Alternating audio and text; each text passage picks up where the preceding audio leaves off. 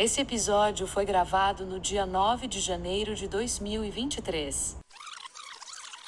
A gente estava antes fazendo esse comentário, mas chega a impressionar que um filme como esse tenha sido aprovado pela ditadura para entrar em exibição, porque eu não acho que precise de contexto, não acho que precisa ser depois, da, é muito evidente, muito. O filme é sobre uma cidade que está passando fome e os caras estão comendo, se empanturrando em qualquer situação. É, mas acho que só passou mesmo pelo fato de, de mostrar aqueles caras assim, né?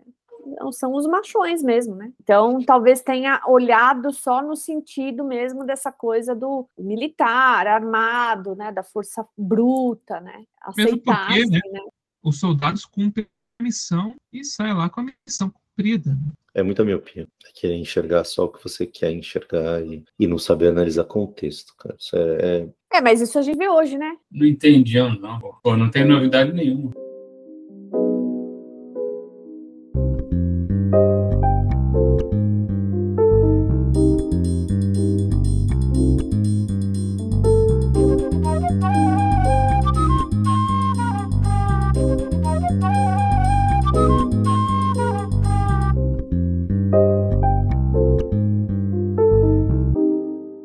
Pessoal, tudo bem? Bem-vindos a mais um episódio do Filmes Perdidos, o nosso debate aqui no Fagulha Cine Clube. Meu nome é Gabriel Campos e eu vim hoje conversar também com o Gabriel Escudeiro. Oi, nossa, é um prazer estar aqui conversando com você aqui mais uma vez nesse encontro.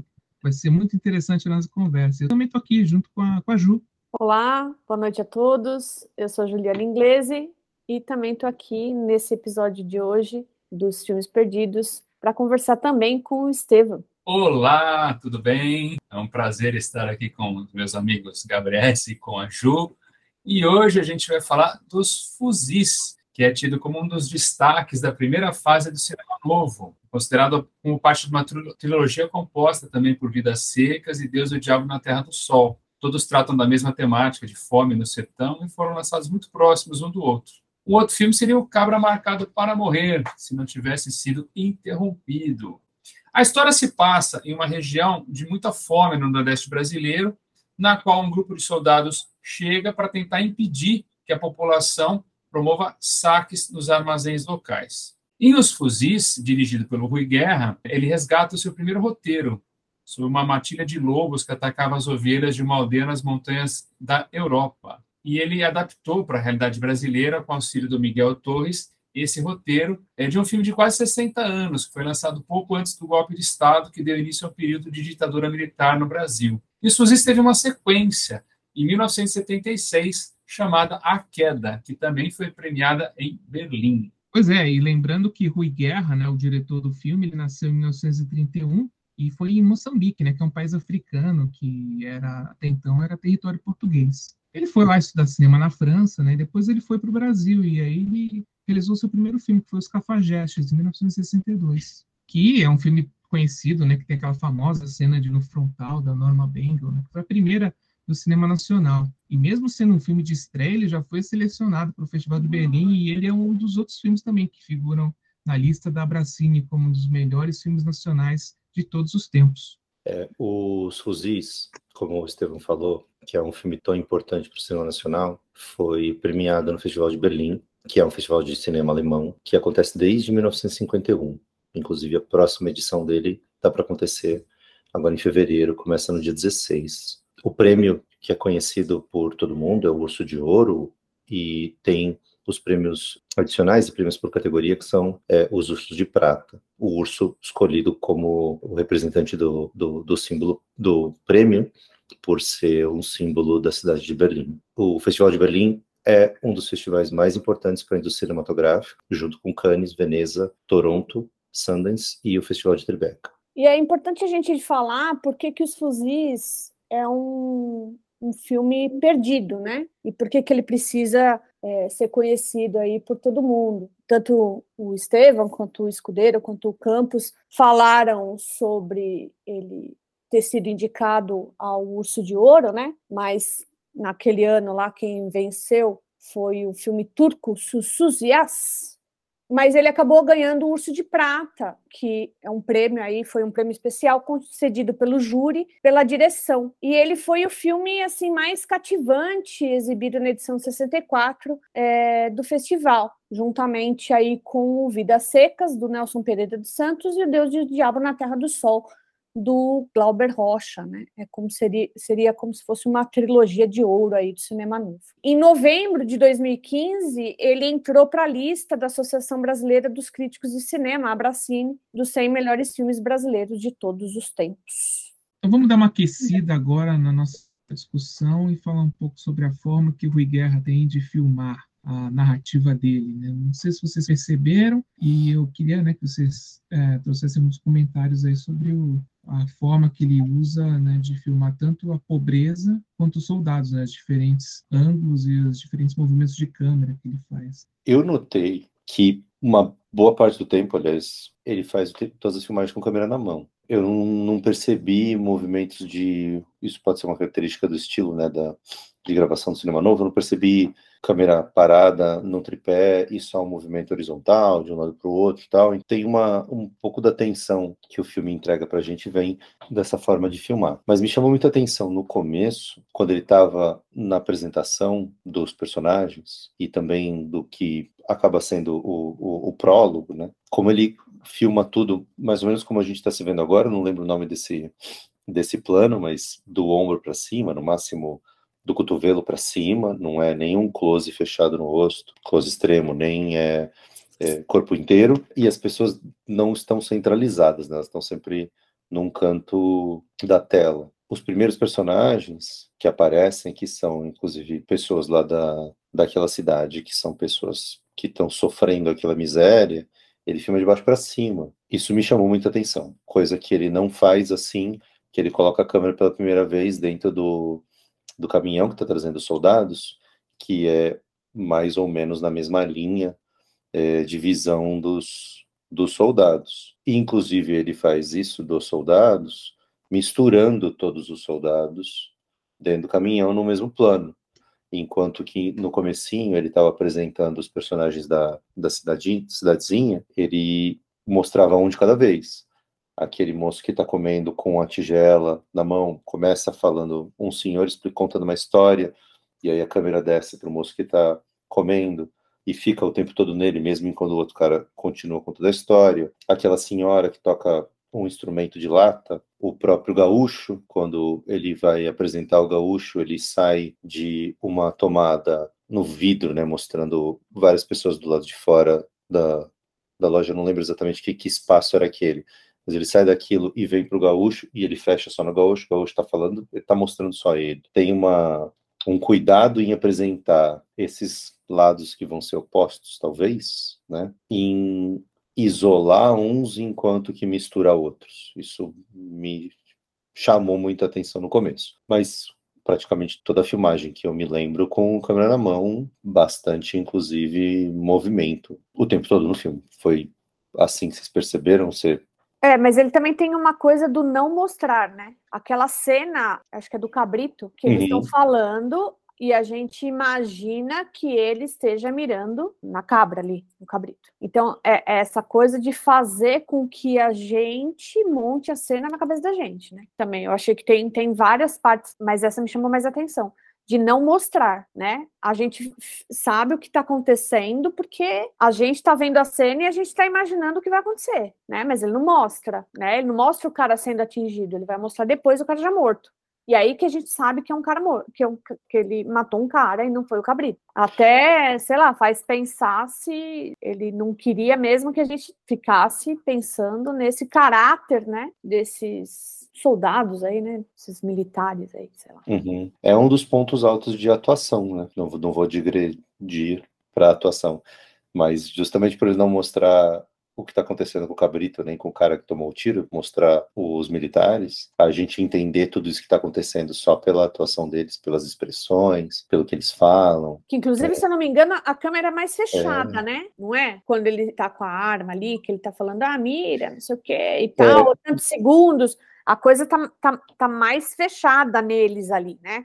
Sim, mas não é nenhum deles em isolado. Isso é um, um Aham. negócio que eu estava falando lá no começo. Tem vários momentos, óbvio, que os militares aparecem sozinhos nos planos, mas tem esses pontos assim que ele ele podia, por exemplo, ter é, fechado no rosto de um cara só para colocar aquela carga dramática da interpretação dele, puta, fiz merda, e o outro olhando assim para ele, pô, realmente você fez merda, agora a gente vai ter que resolver. Ele não fecha tanto, né? Ele mantém o close, mas ele enquadra de um jeito, um ângulo em que você vê dois ou três ao mesmo tempo. É o grupo, é a merda é o grupo junto, não é um culpado. É, É, então, todos. até para te falar, ó, tá vendo? Eles são eles são coniventes, né, com o que está acontecendo, né? Eles juntos ali, né? Não é uma coisa assim de um só, né?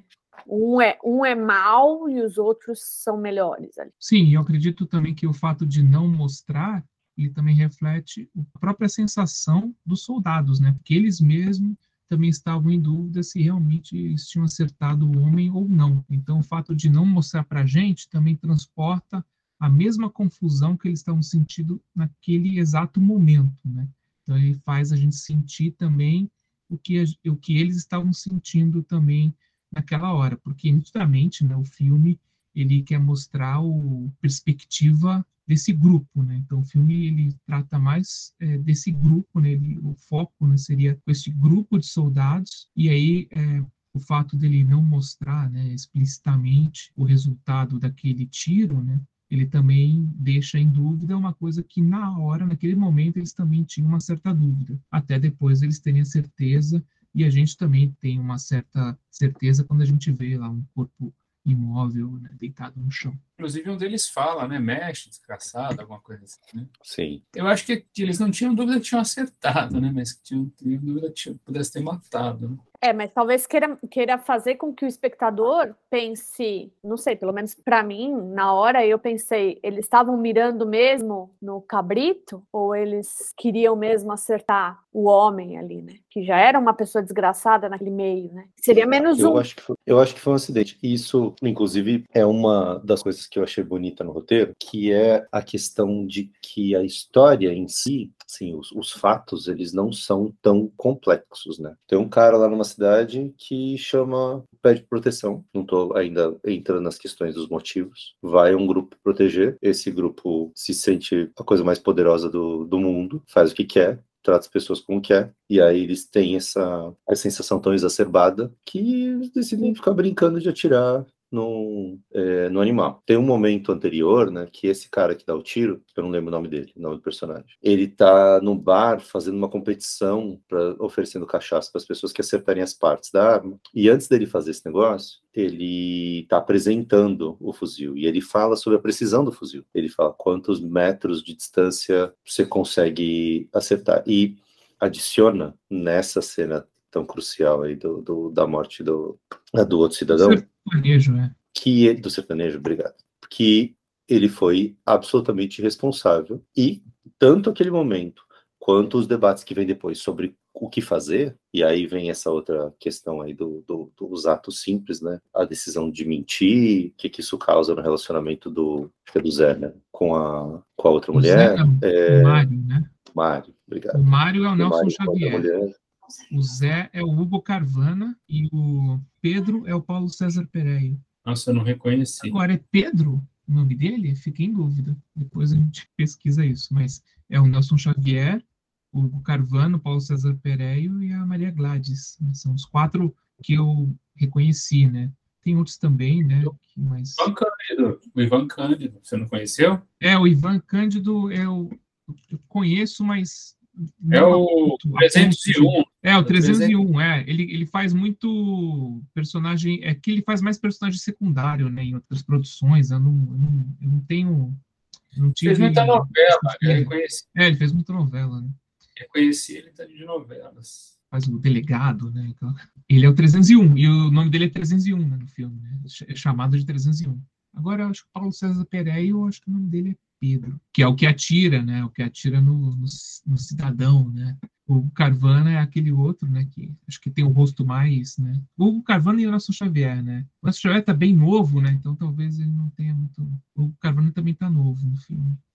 Nossa, o Hugo Carvana eu nem reconheci. Eu fiquei vendo, assim, pô, conheço esse, esse rosto, mas eu não sei da onde. Reconheci uma cena só.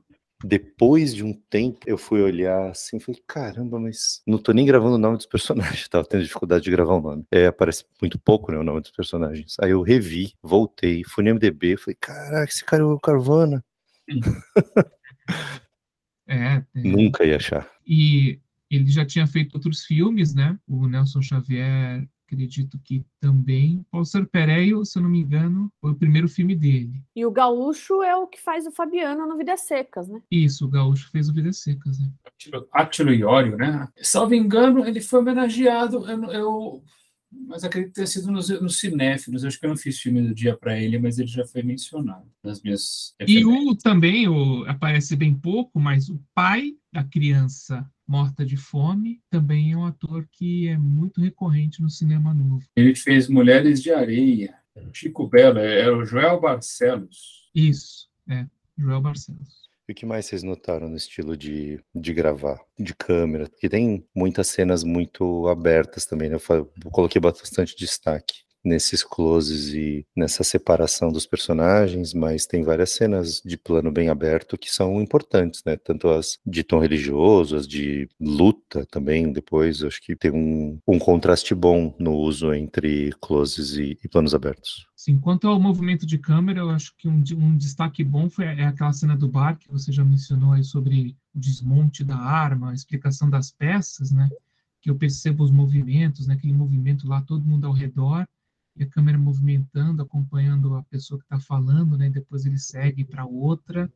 Eu achei é, esse movimento bem elaborado né, nessa cena. Inclusive me lembrou a cena inicial do Cães de Aluguel, né, que eles ficam também se movimentando na mesa né, de café da manhã, mas nesse caso aqui era uma rodinha né, onde ele estava explicando sobre a arma. Eu achei bem interessante a forma que ele movimenta, a forma que ele enquadra em determinadas pessoas e depois a forma quando, quando ele passa a focar no gaúcho, né, no personagem gaúcho que começa a chegar nessa conversa. E tem uns, tem uns planos bem longos, né? Tem assim um, tem um plano que ele entra no, ele entra numa casa, é a casa onde está o, o, Nelson Xavier, ele está conversando com as pessoas Sim. e ele entra pela porta, vai passando por todos os cômodos, vai até o final, faz a curva e aí enquadra o, o Nelson Xavier. A gente vai ouvindo a conversa, tal, mas é um, é um plano bem longo. Eu notei assim sobre a questão, eu vi a versão do YouTube, não sei qual versão que vocês assistiram, é uma versão do, do Canal Brasil, que tá que eu achei no YouTube, que tem a informação sobre a restauração tal. Tem uns cortes bem, bem secos ali, que eu não sei se, se é por conta da restauração ou se é, ou se é o corte original, né? A gente fica sem saber essa questão, mas pela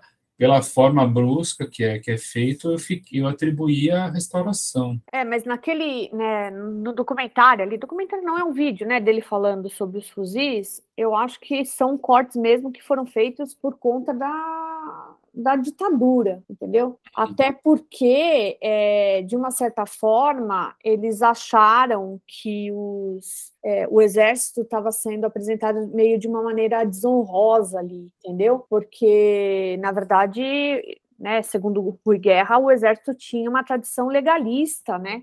E ali eles são vistos como intervencionistas, né? Então, para a versão que ficou aqui no Brasil, então, os militares fizeram vários cortes, e segundo ele, é a versão que foi restaurada, entendeu? Então, talvez esses cortes secos não são por conta da restauração, né? São por conta mesmo, são cortes que foram feitos ali pelos militares na época da ditadura. Mesmo porque você vê que o ano do filme é 1964, né, o ano que foi implantada a ditadura militar no Brasil, e, provavelmente ele foi filmado um ano antes, né, em 63, e acredito que o lançamento dele comercial no Brasil, pela informação que eu vi em algum lugar, é 1965, ou seja, é um ano depois, né? Acredito que é, esse ano de 64 foi o ano que ele foi apresentado em festivais, né, e tudo, né? Então acredito que, que ainda estava sendo passado aí pelo crivo da censura. E, e aí um tempo depois, ou seja, 65, é que ele foi lançado, enfim, comercialmente no Brasil. É, inclusive, ele disse que quando ele, ele, terminou o filme, veio o gol. Ele até fala que quem financiou o filme, né, que foi um, foi um banco, é o mesmo cara que foi líder, um dos líderes ali do golpe, né?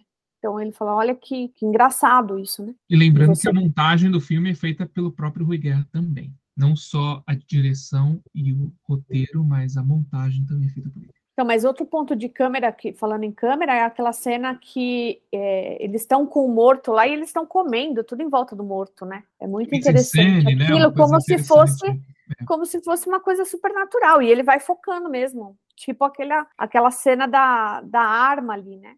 Que vocês comentaram, né? Que ele vai, vai mostrando um por um. Aí um levanta, ele acompanha esse que levanta, né? E o morto lá. Né? E, e também reflete naturalmente. Né?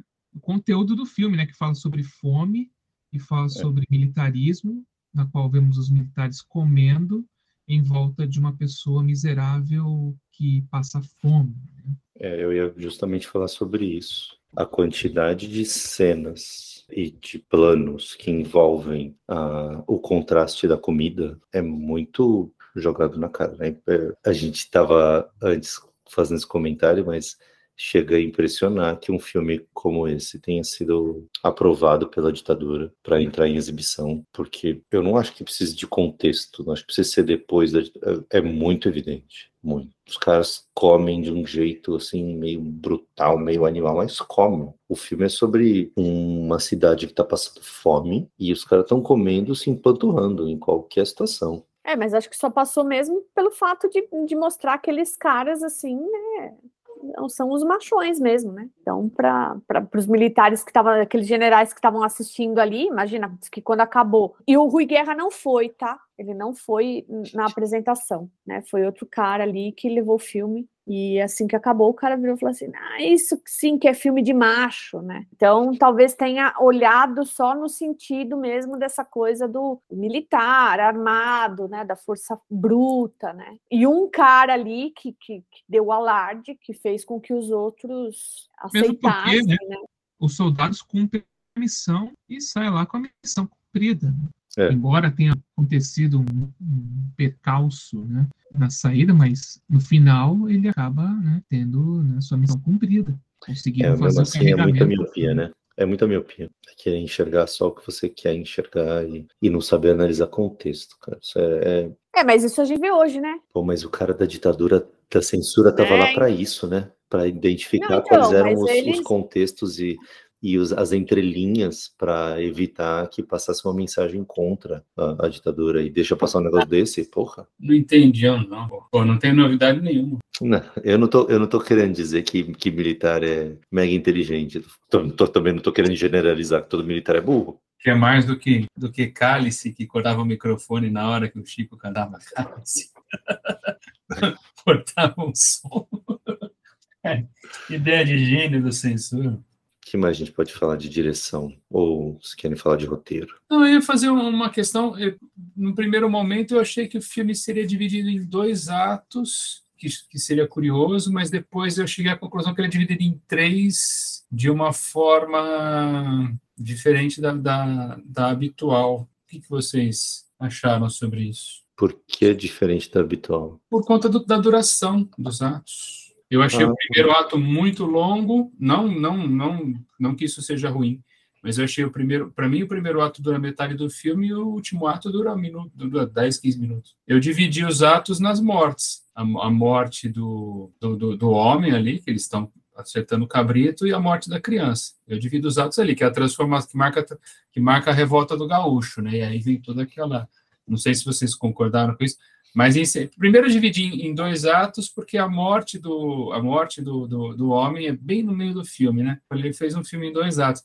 Mas depois eu, eu revendo, eu falei, não, tem aquele, ele, as duas mortes, acho que são as únicas mortes que a gente vê, né? Não sei se. Mas ele marca com as duas mortes. Morte super importante que você eu ia falar deixar, essa, a do boi. Pode, é. Sim. Eu ia falar. Sim, mas estou dizendo de, de, de, humanos, né? As, as mortes humanas, que é uma, uma uma causada pelo exército e uma causada pela fome. Né? É, mas não esqueça que o boi ali era o boi santo, né? Não, sim, mas ali é o, ali é o, é, ali é o final do filme, né? Que também não deixa de ser. Então, o filme você pode, você pode Você pode até dizer que a morte separa os atos e a morte finaliza o filme, né? Mas é uma morte causada pelo exército e uma morte causada pela fome, que são os dois, os dois temas centrais, né? Não sei, eu fiquei pensando. Mas, mas teve uma outra morte que... mesmo, é a morte do gaúcho, né? Também, né? Ah, sim. É, então. Mas será que também isso não se dá pelos cortes que foram feitos pela ditadura? Que né? É, pensei nisso. Né? É, acaba, acaba. Seria. Não sei se a gente um dia consegue essa, a versão, né?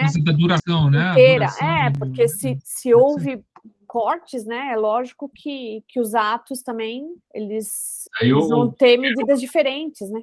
Talvez o primeiro ato permaneceria com quase 45 minutos, 40 teve minutos. Menos, teve menos, menos corte, né? Menos corte no primeiro ato. Ah. No segundo, terceiro, talvez tivessem mais cortes. Não sei. É só. É, a gente está conjecturando só, né? Mas tem razão. Eu não tinha me, me, me atentado à duração. Eu estou aqui consultando meus, minhas anotações de teoria de roteiro, mas eu concordo, Estevam, com essa, com essa divisão do, dos atos, é, pelas mortes, como os pontos de virada para trocar de um ato para o outro. Não, faz todo sentido. É que tem uns, umas coisas que acontecem também com o, com o gaúcho, que são muito marcantes na história, né? Tem um momento lá que ainda meio que no começo assim da história, por mais que já já tenha transcorrido algum tempo. É uma cena em que ele tá mexendo nas cebolas e tem umas cebolas podres. O amigo dele começa a falar: "Pô, você tá aí mexendo com cebola podre?" Ele fala: "É, você tá podre, tá com farda", não lembro exatamente o que ele fala, mas Aquilo é um, um, tem uma rima é, visual, com um momento mais também marcante lá para frente, que é uma tomada de cima, o povo está lá sentado no chão,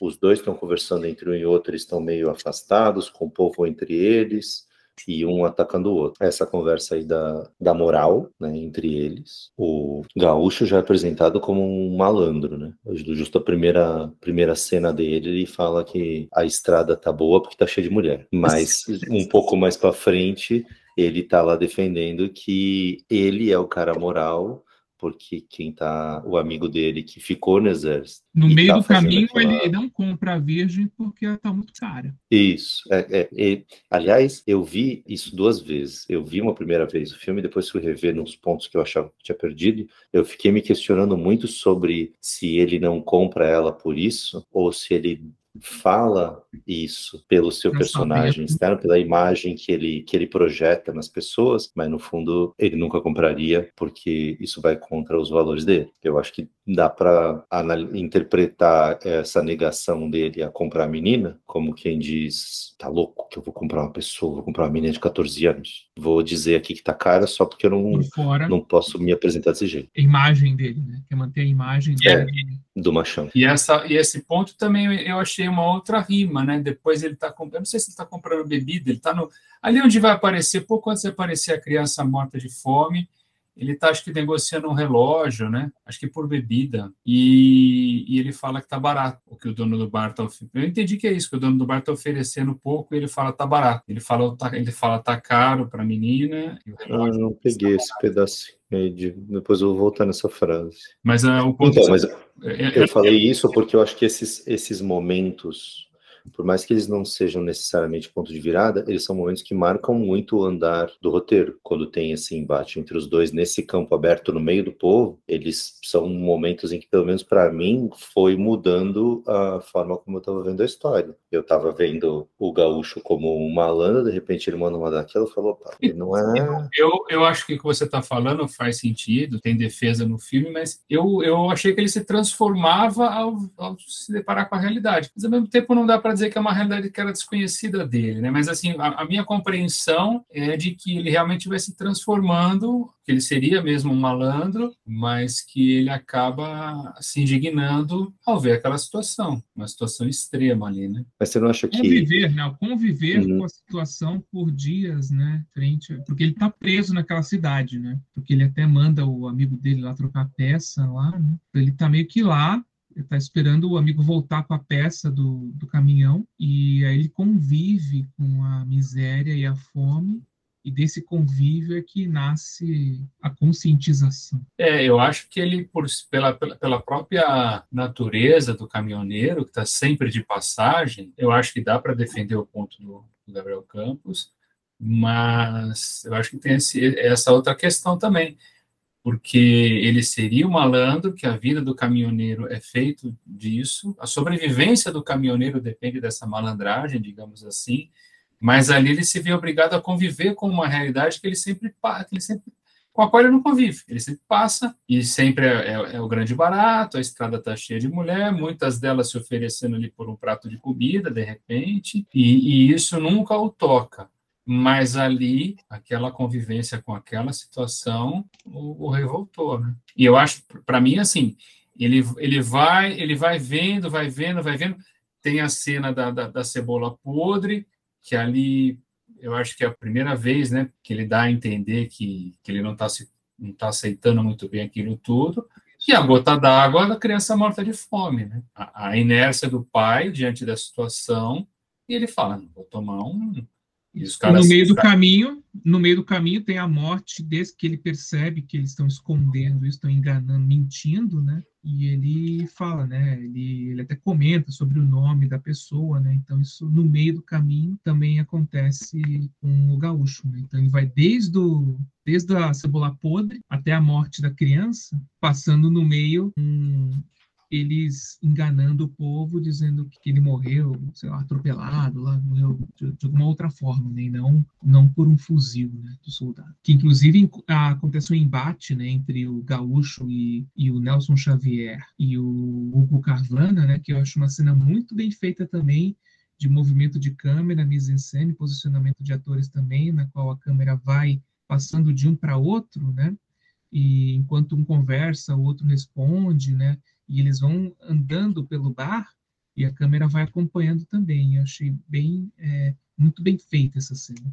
É o embate que eles têm depois né, da, da morte do, desse sertanejo acidental, ou, ou até aquele proposital, que eu acho que até no sentido de que, na verdade, eles não estavam nem aí, eles não davam valor para aquelas pessoas. Né? Então, para eles matar é né, simplesmente uma coisa que aconteceu. Né?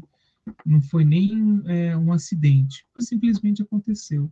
Era natural que isso pudesse acontecer. Né? Essa dinâmica que você falou também acontece naquela cena, não sei se é um beco, mas é uma rua entre o Nelson Xavier e a Maria Gladys. Sim, também estão é ali, né? né? Que ela meio que demonstra que quer e depois ela claramente não quer e ele força.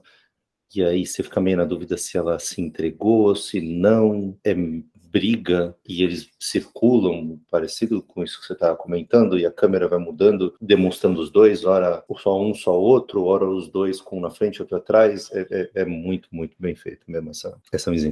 Sim, e o significado dela, né, o conteúdo dela também, e como a gente pode transpor essa situação entre os dois, como também as próprias instituições, né? Você vê o poder militar e o povo, né? Como o povo também se sente ao mesmo tempo, ele quer se sentir protegido, ele quer se sentir de alguma forma amparado, mas ao mesmo tempo também ele sente uma certa violência e uma certa é, repulsa, né, ao aceitar aquilo. Né? Então acho que esse conflito também ele é mostrado também na figura da Maria Gladys, na qual ela fica, né, naquela posição de não, é isso é errado.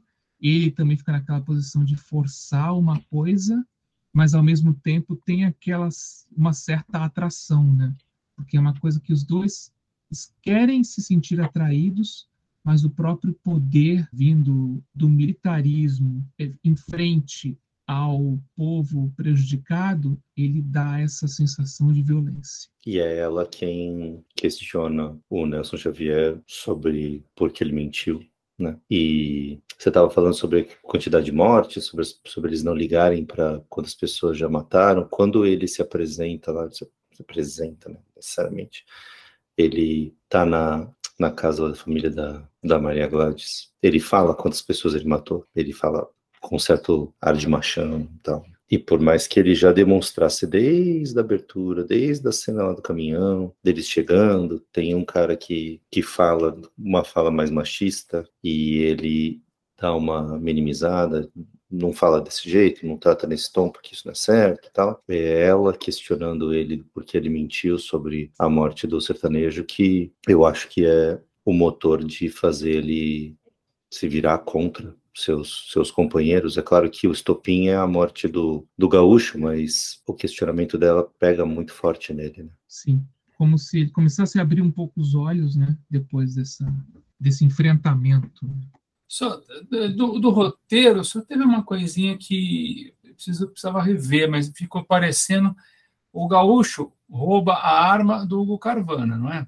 O personagem do Hugo Carvana, certo? Exato. E quem mata ele é o personagem do Hugo Carvana, certo? Sim. É, não é, não é, não é grandes coisas, porque enfim, ele pode ter pego um outro fuzil, mas me chamou a atenção, né? Me chamou a atenção isso que em, em tese você poderia alegar que o que o José estava, é José, né, o personagem tinha ficado desarmado. É interessante que ele que ele mesmo mate e mata pelas costas. Isso eu acho interessante também, né? O soldado matando pelas costas. Essa questão da arma me chamou a atenção. E matando outro, outro soldado, né? Por mais que ele já não seja mais, ele já sabe nesse momento que ele esteve no exército. É mais uma alfinetada que o filme dá no militarismo, né, dizendo que, olha, os soldados atiram pelas costas, os soldados né, podem matar os próprios soldados, não tem essa ressalva, e também tem aquela famosa, né, aquele aquela fala, né, durante a cena que a gente já comentou várias vezes, né, a cena do, das peças, né, do fuzil, na qual ele fala: o que estiver mais bêbado, eu vou fazer um bom soldado. Porque é, quem sabe a peça toma um copinho de cachaça, né? Ele fala: o que estiver mais bêbado, vou fazer dele um bom soldado. Eu, eu, guardei duas outras citações do filme que eu achei interessante. Primeiro é o Só se morre à toa quando é de fome eu achei bem forte, que, que já é que o gaúcho já no terceiro ato ele está passando na casa da, da Maria Gladys ali, né? Só se morre à toa quando é de fome. E a outra é mais jocosa, que é no bar onde, onde aparece a criança morta de fome, que é o fineza não cuspiu no chão. Isso eu achei sensacional também, de uma, uma delicadeza assim espetacular. Fineza, fineza com circunflexo no E, hein, professores aí? Fotografia dos anos 60, fineza não cuspir no chão. É, é uma, uma coisa que dá bem o, o tom o tom da, da, daquela sociedade em que a coisa se desenrola, né?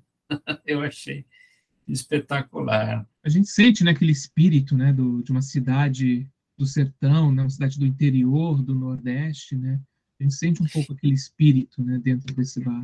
Inclusive, sobre a cidade, não sei se vocês pegaram, porque me chamou a atenção logo nos créditos iniciais o fato de ser. Eles fazem, eles falam, mencionam ali três cidades, imagino que mas a ação, em tese, se passa em Milagres, na Bahia, né? embora as filmagens, então, ali, segundo os créditos iniciais, aparentemente as filmagens ocorreram em três cidades, mas na segunda narrativa elas passam em Milagres. E vocês se lembram? É, ah, ela, é que ela não é mencionada no filme. Mas há um plano em Os Fuzis que você vê uma formação do relevo de Milagres, bem característica. É, é aquele morro, ele tem um formato de galinha. Eu fiquei com esse Milagres, eu, eu tenho uma, uma questão com Milagres, um fato pitoresco passado pelos meus primos numa viagem de ônibus ali, eu marquei muito essa de Milagres, que ela é muito lembrada por essa, ela é, ela é reconhecida, tipo aquela formação da, da, dessa galinha aí é, parece ser um orgulho local, né? Acho que não à toa o Rui Guerra colocou, dedicou um plano a essa formação, né? Então, ia falar um, um aspecto que sempre me chama bastante atenção em tudo quanto é audiovisual, da direção de arte, que é o figurino e como ele é usado na direção como um todo para transmitir o calor de lá, né? As roupas de todo mundo que tá, todos os personagens são todas roupas muito leves. Toda, tanto os homens quanto as mulheres estão sempre usando roupa curta, tecido meio aberto, tecido leve no geral, tal, né? Chapéu, quando, quando, quando alguma coisa protegendo a cabeça, tal. E me chamou muita atenção os soldados se bem que ali não tem só soldado, né, mas os militares, estão o tempo todo alternando entre a farda fechada, botoada, ou um pouco aberta por causa do calor, ou totalmente aberta, ou sem camisa, sem nada. E me chamou a atenção, e isso pode ser da minha cabeça, a cena do, do assassinato do, do sertanejo. O cara que atira tá sem camisa. Os outros que acobertam não. Depois, a cena em que eles estão lá meio que num, numa sala, um espaço lá na casa dele, que tá todo mundo escuro, tem um, um militar mais sênior, tá comendo desesperadamente, ele tá todo fardado, ele tá meio que decidindo o que, que vai acontecer. E o Nelson Xavier é o que tá defendendo que aquilo tudo é um absurdo, ele tá sem camisa, e os outros não. Então, fiquei com a impressão de que esse fato de estar tá sem camisa expõe como que não há nada cobrindo, não há nada escondendo quem é aquele personagem naquele momento. O cara que mata é ele, não tá vestido de militar. É aquele cara, ele tem aquela moral de não se importar com o outro. E o personagem Nelson Xavier, quando ele tá defendendo, ele não tá ali falando como militar, ele tá falando como aquele personagem, aquela pessoa com aquela moral defendendo de como as coisas deveriam ser tratadas. Ao mesmo tempo que fica essa alternância, né, de de roupa, de tá calor, não tá, e transmite pra gente, né? O filme é preto e branco, não tem. Os sons são muito secos, dá pra gente puxar também um pouco pro lance da construção sonora é, do filme, mas ele consegue transmitir muito bem o calor que é aquele lugar, mas eu, o uso dessa, dessa história da, da, da farda me chamou bastante atenção e eu interpretei dessa maneira. Não sei se vocês notaram isso. Não, não notei, mas eu tô achando interessante isso que você tá falando.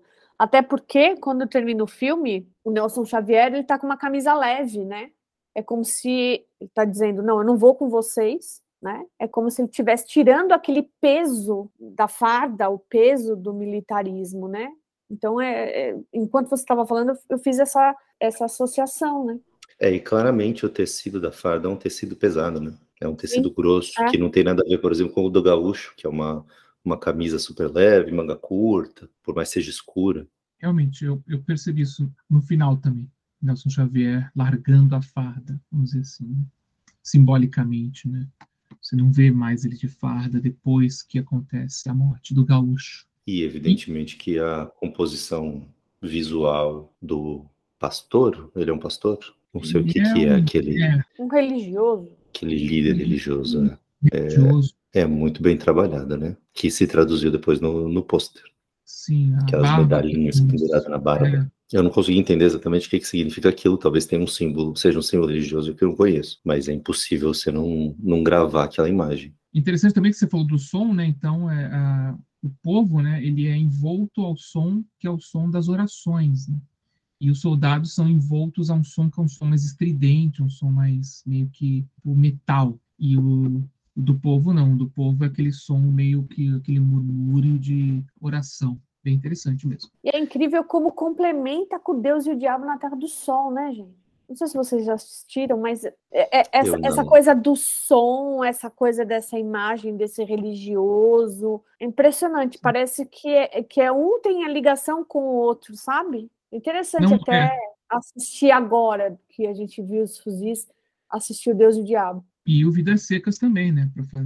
Para fechar né, a trinca. E lembrar do Cabra Marcado para Morrer também, que ele seria considerado o quarto filme dessa série aí de, de filmes lançados na mesma época, sobre uma mesma temática e participando de um mesmo movimento cinematográfico.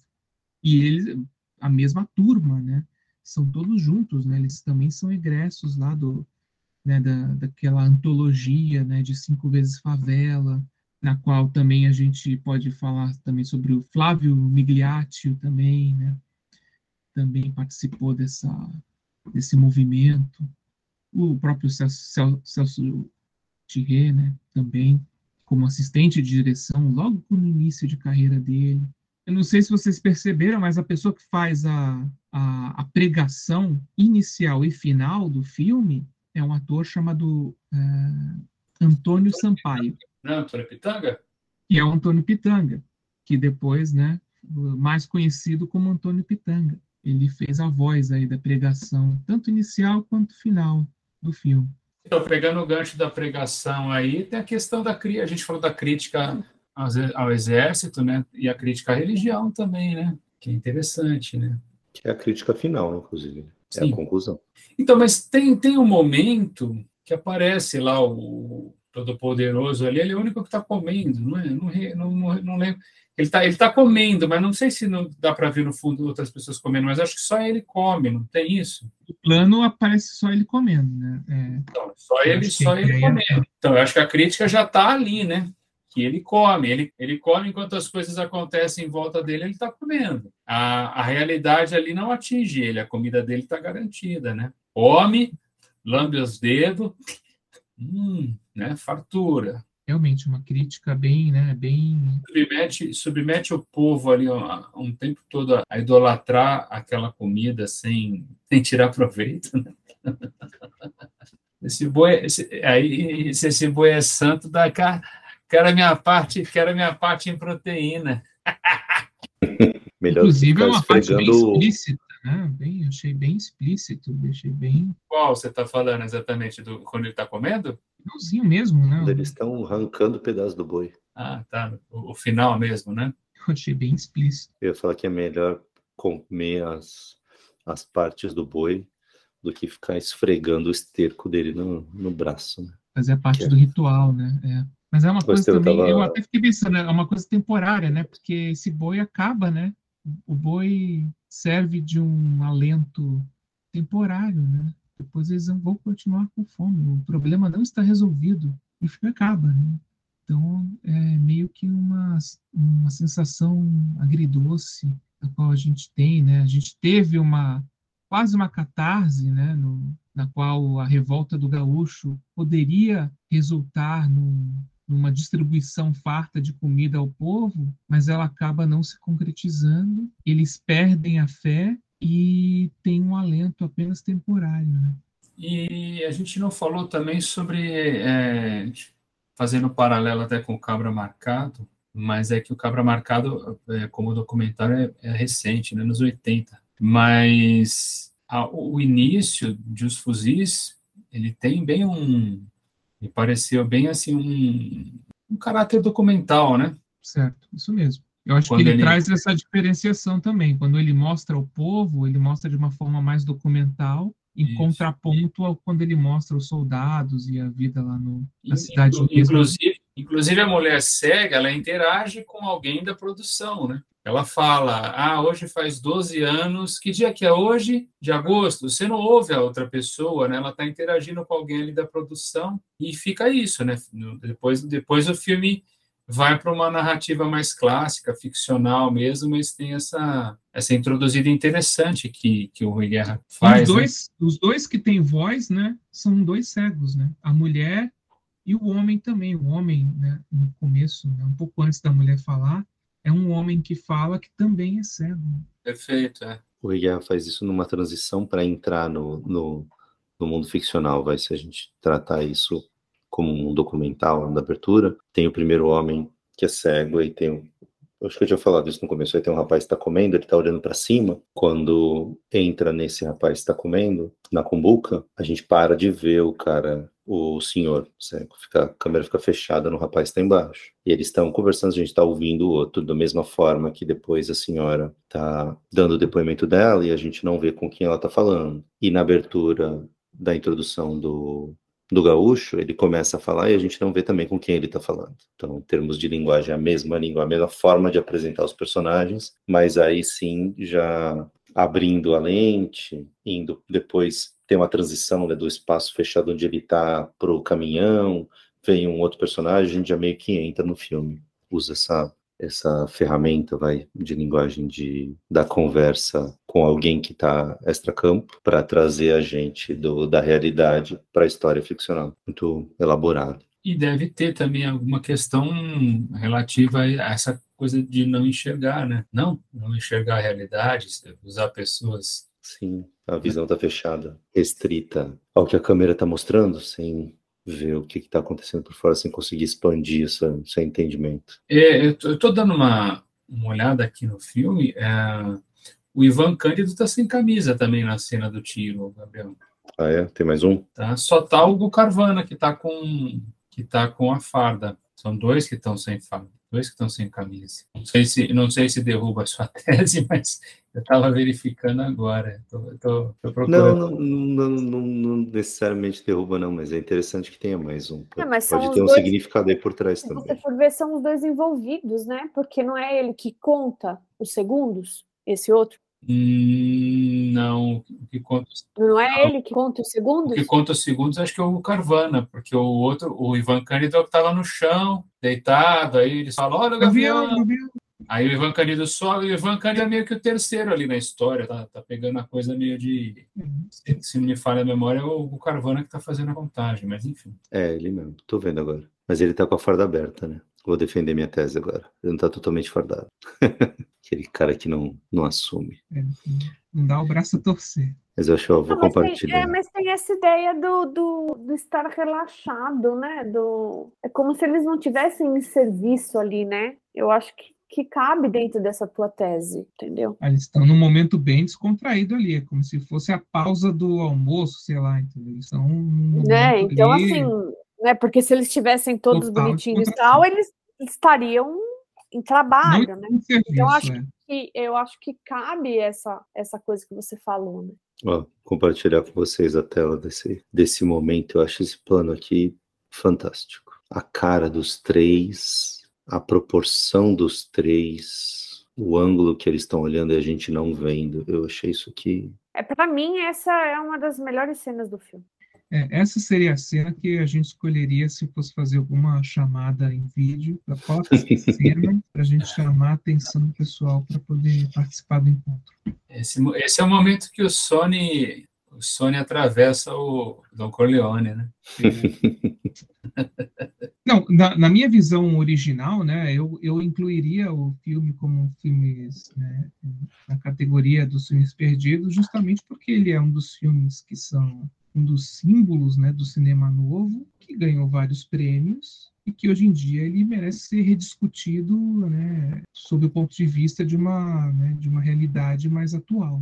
Eu vou colocar minha perspectiva. Eu nunca tinha visto filme. Tenho um déficit muito grande de conhecimento de cinema nacional. Quando a gente começou a conversar sobre qual podia ser esse, esse debate, e pelo contexto de, do, do Festival de Berlim, de que vai acontecer nas próximas semanas, se não me engano, começo de fevereiro, talvez, e ele ser um dos filmes que ganhou um, um prêmio importante em Berlim, ser um dos importantes filmes da história do cinema nacional, eu, na hora, para mim, foi esse, traduzindo né, para o tema do, do, do, dos nossos debates, esse é um filme que eu quero encontrar, que para mim ele não existia. É, Você não conhecia esse filme? Você não sabia? Não, não sabia não. nada dele? absolutamente nada.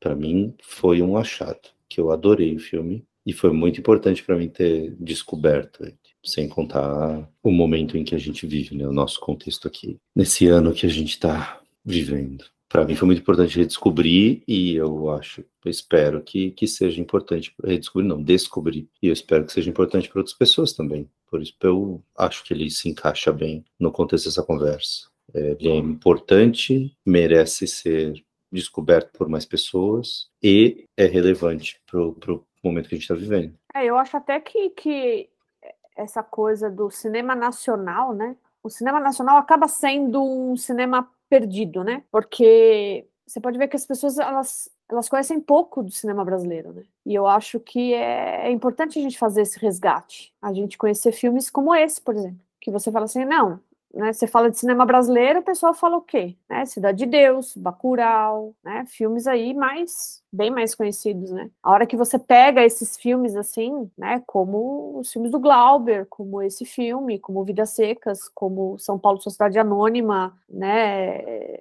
Padre a Moça, eu acho que ele acaba entrando justamente nesse nosso contexto de, de filme perdido, né? De filmes que a gente que eles estão aí, que são joias e a gente não conhece. Estevam.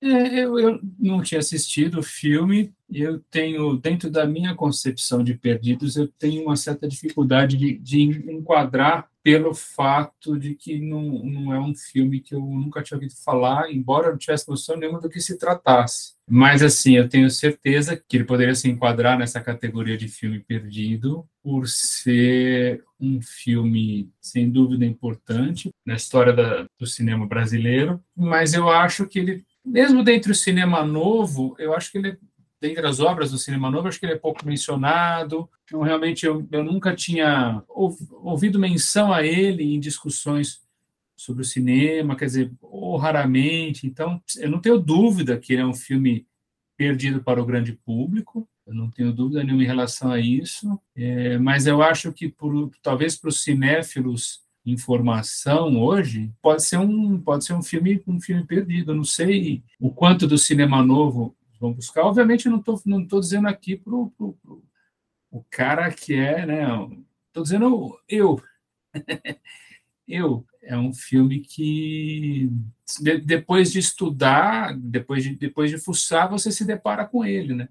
Eu acho que ele fica, ele, a, a história o colocou ali, o relegou a um segundo plano. Né? Então, nesse sentido, você sempre fala do, do, do Glauber, do Nelson Pereira dos Santos, mas o próprio Rui Guerra, no cinema novo, não sei se ele tem o mesmo destaque dos outros, e os fuzis pelo mesmo caminho. Né? Então, acho que nesse sentido, sim. E, e, mais surpreendente ainda, né, pelo fato de ser um filme que recebeu um prêmio internacional importante, né? Então, assim, O Pagador de Promessas é um filme que é sempre lembrado, Deus e o Diabo na Terra do Sol, mas Os Fuzis realmente é um filme dessa, dessa época aí que fica que ficou um tanto esquecido. Eu estou vendo aqui a estatística pública né, no Canal Brasil, no YouTube. O filme, o Canal Brasil tem 550 mil inscritos. Esse vídeo, esse corte que a gente viu aqui, que está aberto para qualquer pessoa ver, tem 6.900 visualizações. De 150 mil inscritos? De 550. Ah, 550? É muito 6. pouco. 6.900, é isso? 6.900. Tem. Para 7. Só 420 pessoas se deram o trabalho de clicar no, no, no joinha e dar um like. Bom, arredondando para 7 e 550 mil, a gente tem aí pouco mais de 1% 1% dos inscritos no canal Brasil conheceram. E se a gente for para 420, vixe, nossa senhora, 420. Zero. Não, é nada, é risório. É, não, vai dar é um. E a gente passou por isso, né, por esse processo de, de descoberta. Quando, quando foi você, né, Ju, que sugeriu o filme? Foi. Quando a Ju sugeriu, ó, tá aqui um filme mega importante, disponível para ver no canal Brasil, tá aqui o link, não precisa pagar nada. pronto para ser descoberto. E tem um monte de gente, assim como eu, não conhecia, eu acredito. É. E ele tem uma sinopse que chama atenção, né? A gente tinha visto antes a sinopse do, que está na Wikipedia, que é um pouco mais curtinha, mas essa que está no Canal Brasil aqui é, é bem incisiva. Vou, vou, ler aqui rapidinho a sinopse. Em um bolsão de fome do Nordeste brasileiro, um grupo de soldados e um motorista de caminhão tentam impedir que a população faminta do sertão da Bahia saqueie um depósito de alimentos é até um pouquinho enganosa, né? Depois de ver o não filme, é sabendo não é o correto, é. É, sabendo o motorista o de papel do, né? é. do gaúcho, exatamente. Mas ela é uma sinopse que chama atenção. Você trocar algumas pouquinhas palavras aqui, adaptar para um filme comercial americano, as pessoas vão querer uhum. ver. Tipo um bang bang, né? É. Então, agora, se a, gente, se, a gente criar, se a gente criar aqui um índice, o índice Wikipedia, vamos dizer assim, também chamou atenção o fato de é um, é um filme que não, não tem quase nada, nenhuma informação no uhum. Wikipedia. Filmes mais antigos, ele tem essa, essa característica, e ainda mais brasileiro, né? Que então, de Brasil, será, que os demais, será que os demais sofrem disso? Olha, olha um outro indicador aqui. Tem que ver, é, se, comparar com um filme estrangeiro, um filme americano da mesma época, você vai ver que tem informação demais, de montão. Agora, outro filme brasileiro da mesma época, talvez você veja tão pouca informação quanto este. É, mas o Deus e o Diabo na Terra do Sol tem pouco, mas já tem bem mais. Comparativamente ah, com os fuzis, já tem bem mais. É um filme mais estudado, né? Sim. E o Vidas Secas, Vidas Secas, então, deve ter mais ainda. Cara, e é, e é pouco ainda, olha só. Eu fui ver um outro uma outra métrica. No IMDB tem avaliação de crítico e avaliação de usuário, né? A de crítico vem do Metacritic. Metacritic, isso eu ia falar metadata. No IMDB está indicando que tem quatro reviews de usuários e quatro reviews de críticos. E 616 pessoas deram nome. Uhum. Deus de Algo na Terra do Sol, quase 5 mil pessoas deram nome. 4.800 deram nome. Então, e o Deus tem... de é. para mais de 20 análises de críticos e, e, e, usuários. Então, sendo os fuzis um filme que tem um peso importante, faz parte de um grupo importante de filmes do cinema novo e que ganhou de Prata em Berlim, é então, muito pouco, né? Essa questão, eu só confio, é, o Vidas Secas e o Deus e o Diabo na Terra do Sol estão na lista do Steven J. Schneider e uhum. o não tá. Então, assim, fica muito mais fácil você internacionalizar o Deus do Diabo e o Vidas Secas, né? O, o, os fuzis acaba que você praticamente restringe a população brasileira. Né? Então, assim, é mais um índice para... É, pra... vamos, vamos, dá para comparar isso com a novela Vague? Quais seriam os filmes da novela Vague que a gente esperaria que tivessem essa conexão entre eles e ver os números de reviews? É que estamos cagando mesmo. 400 Dollars. 400 Cooper, não sei como fala isso. Tem 120 mil avaliações e quase 180 críticas. Os incompreendidos. É incomparável. É, é incomparável. É, se for ver o artigo no Wikipedia, também vai ser muito maior. Né? Os incompreendidos, muito maior do que a gente vê dos fuzis ou, ou até mesmo do Deus e o Diabo na Terra do Sol, acredito. Né? Não, conferi, mas acredito que vai ter muito mais conteúdo lá. E voltando um pouco ao é, explicando como que a gente descobriu, né? O fotógrafo que não conhecia, né? O Estevam acho que também só conhecia de nome, né? Eu conheci esse filme quando eu fui pesquisar sobre o Cabra Marcado para Morrer, né? Quando a gente foi fazer a apresentação do Eduardo Coutinho, né? e a gente né, analisou o Cabra Marcado para Morrer e aí eu descobri que, né? Que ele faria parte né, de, um, de um grupo de filmes, né? Na qual os fuzis era também um dos títulos, né? Então eu descobri lá, né, naquela pesquisa, né? Isso me faz também pensar, né? Agora, né, vocês assistindo os fuzis, vocês lembraram de algum outro filme que vocês poderiam indicar aqui para gente? Filme brasileiro? Ou, qualquer filme, né? Te fizeram lembrar de algum outro filme, então vocês pensaram em algum filme? Porque, por exemplo, quando eu falei sobre o Cabra Marcado para Morrer, eu, eu vi os fuzis, né? Agora, vendo os fuzis, né, eu fiquei lembrando também de outros filmes do Rui Guerra, né? E aí eu acabei lembrando do Quarup, né? Que eu assisti há muito tempo atrás, né? E, e acho que seria bom. Acho que até agora mesmo acho que vai ser muito difícil encontrar. Mas seria um filme muito bom para indicar também. Quarup. É um filme de 89 sobre né, indígenas. É bem interessante. Também fala sobre a ditadura militar, da mesma forma que também fala um pouco né, nos fuzis. Olha, não. Eu fiquei super imerso no filme, não me não me remeteu a nenhum outro.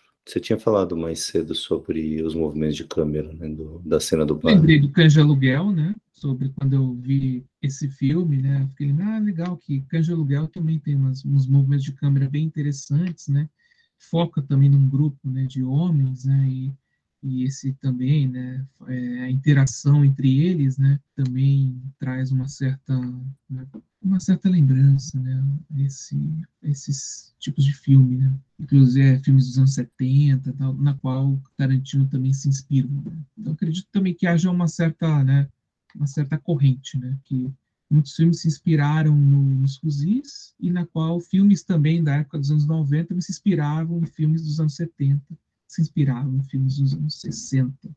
Então, acredito que tem essa corrente aí, que é muito interessante a gente fazer certas associações, né? mesmo não sendo contemporâneas, mas eu acho bem interessante. É, mas aí fica, né, fica, fica para uma próxima, a gente poder pensar em alguma né, sugestão de algumas outras coisas, uma lembrança de outros filmes quando a gente estiver assistindo esse, né, para poder... Pegar nesse gancho, um tem, pegar nesse gancho, o filme tem dois travelers que me chamaram a atenção. O primeiro, por ser algo que eu já vi muito em outros filmes, que é uma cena do gaúcho, que a gente vai, que a, que a câmera vai passando por trás de umas barracas, e ele está do outro lado até a câmera parar na hora que o pai vai oferecer a filha que está lá atrás junto do caminhão. Isso eu já vi em vários filmes, né? Então assim, não, não me remeteu a um filme específico. Agora me vem à mente alguma coisa do Indiana Jones mas é aquela, aquele traveling numa, numa feira, né? Que a câmera vai passando por trás da barraca e a gente vai vendo do Poderoso outro lado. Chefão 2. Também tem isso? É, então. É um, um plano, né? É, não seria, não seria um plano não, isso aí, não? É.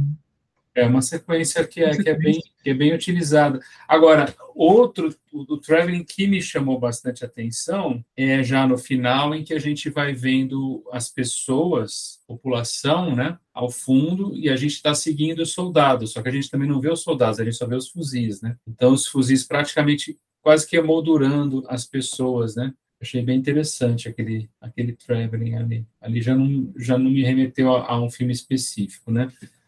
É, mas eu me recordei dessa, dessa sequenciazinha aí da, da feira ali, que a gente vê, acaba vendo em, em outros filmes coisas parecidas, né? Ele acompanha, né, o personagem, né, caminhando, né? Ele vai acompanhando e você vê as barraquinhas andando, né, saindo de, de cena, mas a câmera é fixada no personagem. É. Talvez intuitivamente, em algum momento, tenha meio que se padronizado essa forma de mostrar uma feira, né? Uma forma, uma forma interessante de, de filmar uma feira e contextualizar o ambiente da feira. Né?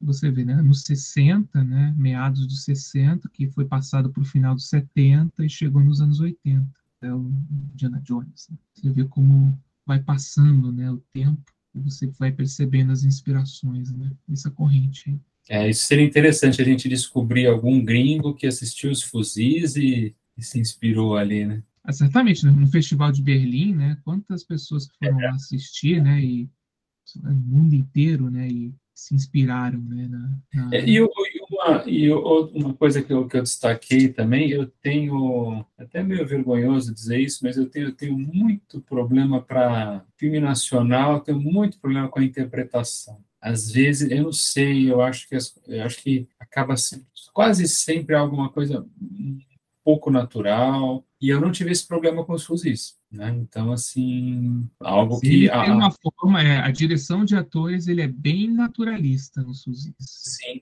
Ele, Sim. Eu, quase parece até que é improviso, né? Em determinados momentos. É, ainda mais um filme dos anos 60, acho que se eu pegar aqui 10 filmes brasileiros dos anos 60 e assistir, em todos eu vou achar esse, esse, esse problema. Aquela, aquela interpretação não sei se teatral seria a definição correta, mas é aquela interpretação que tem a, a naturalidade de um periquito de realejo, para usar uma expressão que eu ouvi um tempo atrás, que eu achei ótimo. Né? É, os fuzis não têm, os fuzis não sofrem desse problema, não. Tudo, tudo muito convincente em termos de interpretação, tudo muito convincente. E mais uma indicação aqui que fica é que os fuzis têm uma sequência, né, chamada A Queda, de 1976, e nesse filme você percebe bem mais essa questão aí da naturalidade da conversa. Ele é bem mais marcante. É um filme. É, Nelson Xavier co-dirige junto com o Rui Guerra. Ele é o protagonista né, do filme e tem participações também do Hugo Carvana e do Paulo César Pelé. E tem o Lima Duarte também. Então fica também essa recomendação para o pessoal e para os nossos ouvintes do podcast. Vamos às notas. É, isso que eu ia perguntar, vai dar 5 ou 0 a 10? Eu... Então, a gente pode criar quantas fagulhas? É só para. Quantas fagulhas? É. Quantos foguinhos? É, e aí, e aí o. 0 a 10 fagulhas ou 0 a. A gente é. podia fazer uma escala de fagulha a incêndio. É. tipo, se for, ruim, se for ruim, é o quê? É um, aquele Isso, fósforo é. brochado, assim, que apaga. Se for ruim, é aquela. É, é é só aquela fumacinha do, do fósforo. Olha, esse filme é um fogo no rabo. Porque, além dele dar aquelas cutucadas no militarismo, né? Ele tem várias cenas é, né, estupendas, né? De movimento de câmera. Tem muita ação também no final. Você fica envolvido, né? E ainda tem aquela crítica à miséria e à fome, né? Então, acredito que ele é um, um filme bem característico de fogo no rabo. E a igreja. Religião. A religião. Então, acredito religião. que é o filme seria Fogo no Rabo para mim.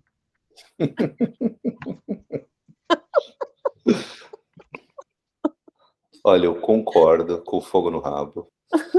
É...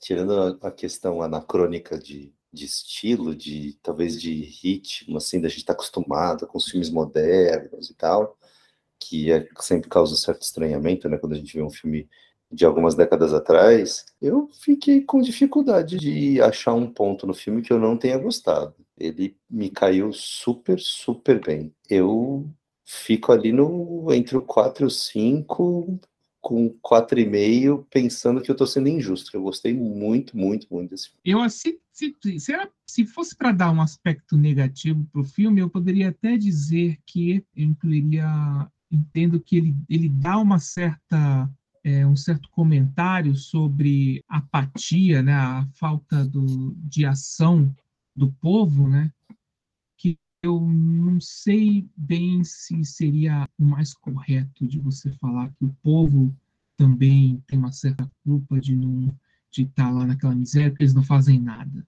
sobre isso. Uhum. Né? Eu, eu fiquei pensando um pouco nesse sentido, mas se, só se fosse para dar alguma coisa negativa, seria sobre esse comentário de você falar que ah, isso acontece porque o povo não faz nada. Né? Vocês não fazem nada, isso não, é, vocês têm que fazer alguma coisa. Né? Eu sei que é um chamado também para você tomar uma iniciativa, né? mas eu acredito que existe mais complexidade também nisso, e existe também uh, outros fatores que justificam também porque que eles têm esse determinado comportamento. Né? Eu não vou me contrapor, mas eu acho que isso tem a ver com o momento em que o filme foi feito, que é o momento que a gente está vivendo agora, que é o motivo de tantos grupos sociais hoje terem saído às ruas em defesa da democracia. O Rui Guerra, nesse filme, naquele ano, está falando, galera, a gente tem que fazer alguma coisa. É ele quem está falando aquilo. Dá para ficar assistindo, que se ficar assistindo esse negócio só vai piorar. Então, inclusive, ele diz em entrevista que ele, ele mostrou num, fi num filme um Brasil mais crítico, mas que esse Brasil mais crítico foi censurado pela ditadura militar. Então, essa versão que a gente hum. viu, a gente não pegou aí hum. tanto essa, essa crítica, né, que foi, foi é, cortado o filme, né, pelos militares. Né?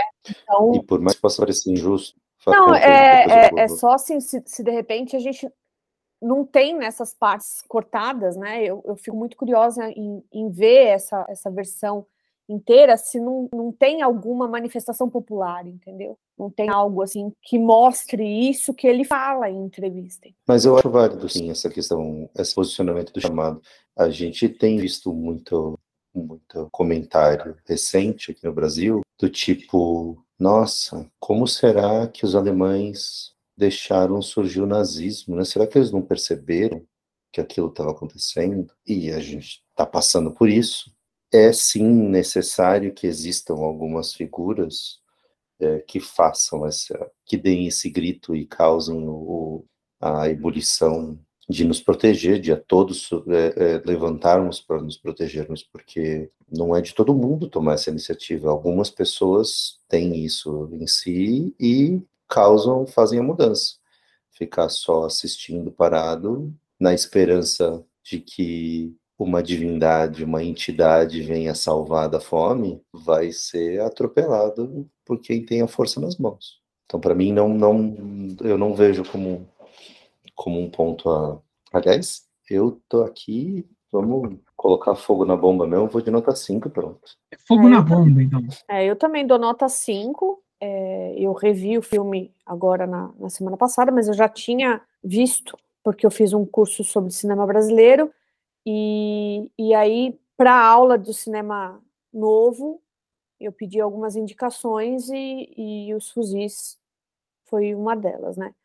E eu acho que calhou com um momento em que, depois desse curso, eu fiz um curso sobre filmes sobre ditadura, né? E o primeiro filme desse curso sobre ditadura foi o Deus Diabo, né? Então eu acho que são filmes assim que você fala, olha a época que eles estavam retratando isso e olha como a gente está retrocedendo e a gente está vendo a mesma coisa agora.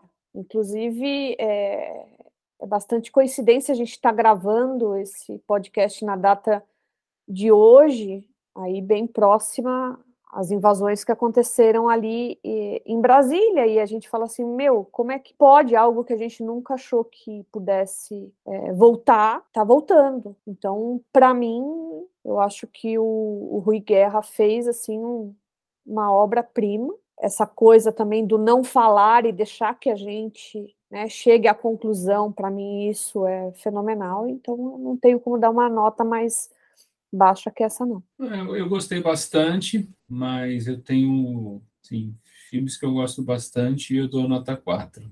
E os filmes nota 5 eu reservo para aqueles filmes que eu, que, que eu, que eu vou lembrar quadro a quadro, sabe assim? São coisas muito muito especiais para mim, filmes que, que realmente mexem comigo de uma forma profunda. Não que os fuzis não tenham mexido, gostei realmente, mas há, há, há filmes que mexem mais comigo. Né? Há filmes que definitivamente transformam a minha vida. Os fuzis não, não, não chegam nesse patamar. Os fuzis estão naquele patamar de filme importante, filme que deve ser visto, que deve ser conhecido, mas para mim ele fica um, ele fica só por esse comparativo. Não dá para dizer, ah, você está tirando um ponto dos fuzis, por quê? Não há, não há um defeito no filme. Há uma questão, uma lógica pessoal minha de que eu reservo a nota máxima para aqueles filmes que realmente transformam a minha vida. E não é demérito nenhum dos fuzis que ele não tenha feito isso, mas ele não fez como, como, como alguns poucos fizeram, então reservo a ele a nota 4. Beleza. Fechamos num 4,5 aqui do agregado de 5. Que justifica ser um filme que precisa ser achado, né?